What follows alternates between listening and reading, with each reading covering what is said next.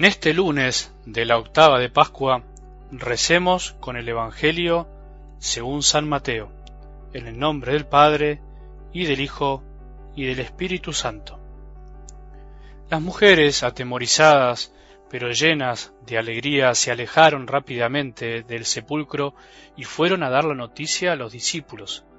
De pronto, Jesús salió a su encuentro y las saludó diciendo, Alégrense. Ellas se acercaron y abrazándole los pies, se postraron delante de él.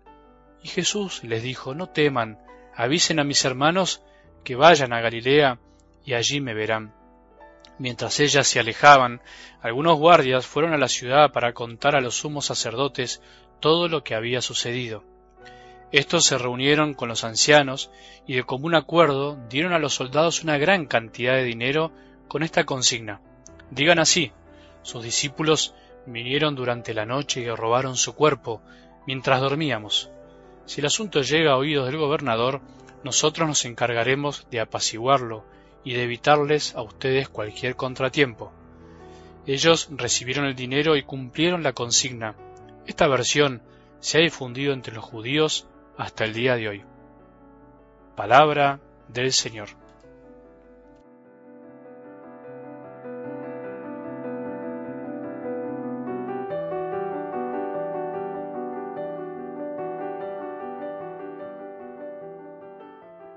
Feliz y santa Pascua para vos y toda tu familia, para tus más queridos.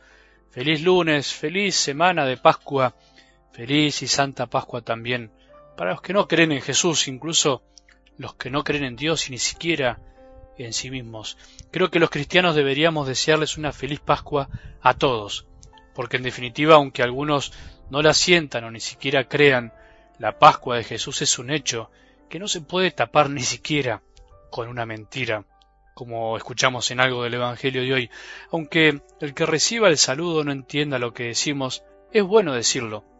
Es lindo desearle a todo el mundo una feliz Pascua porque además, tarde o temprano todos deberemos pasar por la muerte hacia la nueva vida.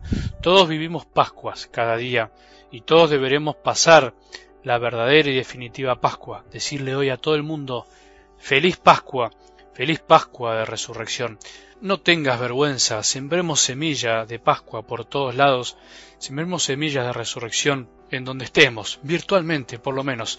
Empezamos a transitar uno de los tiempos más lindos de la Iglesia. Me refiero a las lecturas que vamos a ir escuchando en los días que siguen. Todo tiempo tiene su encanto, pero el tiempo pascual es un tiempo especial, es tiempo de alegría, de gozo, de seguir maravillándonos.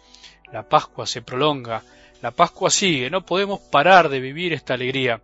Durante 50 días disfrutaremos del tiempo pascual, 50 días dedicados a asimilar semejante misterio, el punto central de nuestra fe, de donde todo parte y donde todo confluye.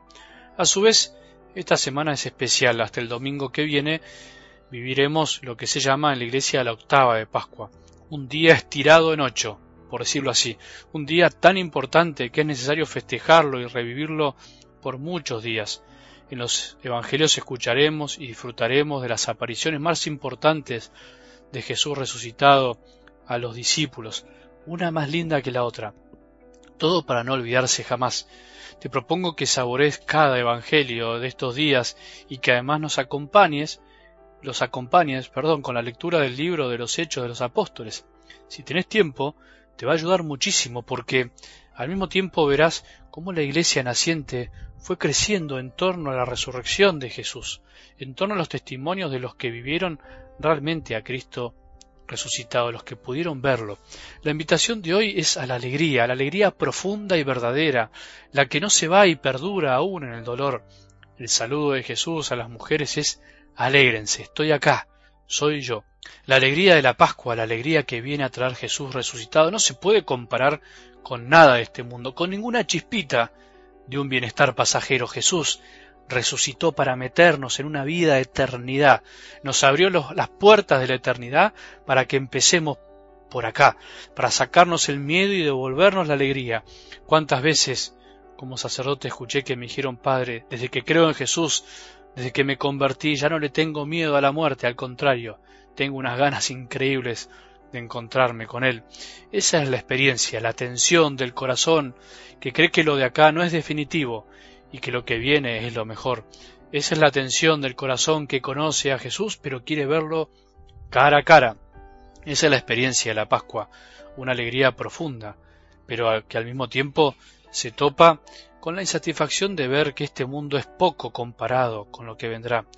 Por ahí te pasó alguna vez, por ahí todavía no te pasó, en eso estamos todos, vos y yo. Es necesario volver a vivir la Pascua, la de Jesús y la nuestra. En eso andaremos este tiempo, escuchando las diferentes apariciones de Jesús resucitado que nos regalan los evangelios de cada día. Pero esas apariciones las tendremos que hacer nuestras. Todos tendremos que preguntarnos dónde me encontró una vez Jesús resucitado en mi historia. ¿Te acordás cuál fue tu Galilea? ¿Dónde lo encuentro a Jesús hoy concretamente? ¿Cuál es tu Galilea hoy, tu lugar de encuentro? Feliz Pascua de Resurrección, felices Pascua para todos los que día a día intentamos reconocer y escuchar a Jesús vivo y presente en su palabra, en su palabra escrita, que se difunde por estos audios y por tantos otros modos por todo el mundo. Que tengamos un buen día y que la bendición de Dios, que es Padre misericordioso, Hijo y Espíritu Santo, descienda sobre nuestros corazones y permanezca para siempre.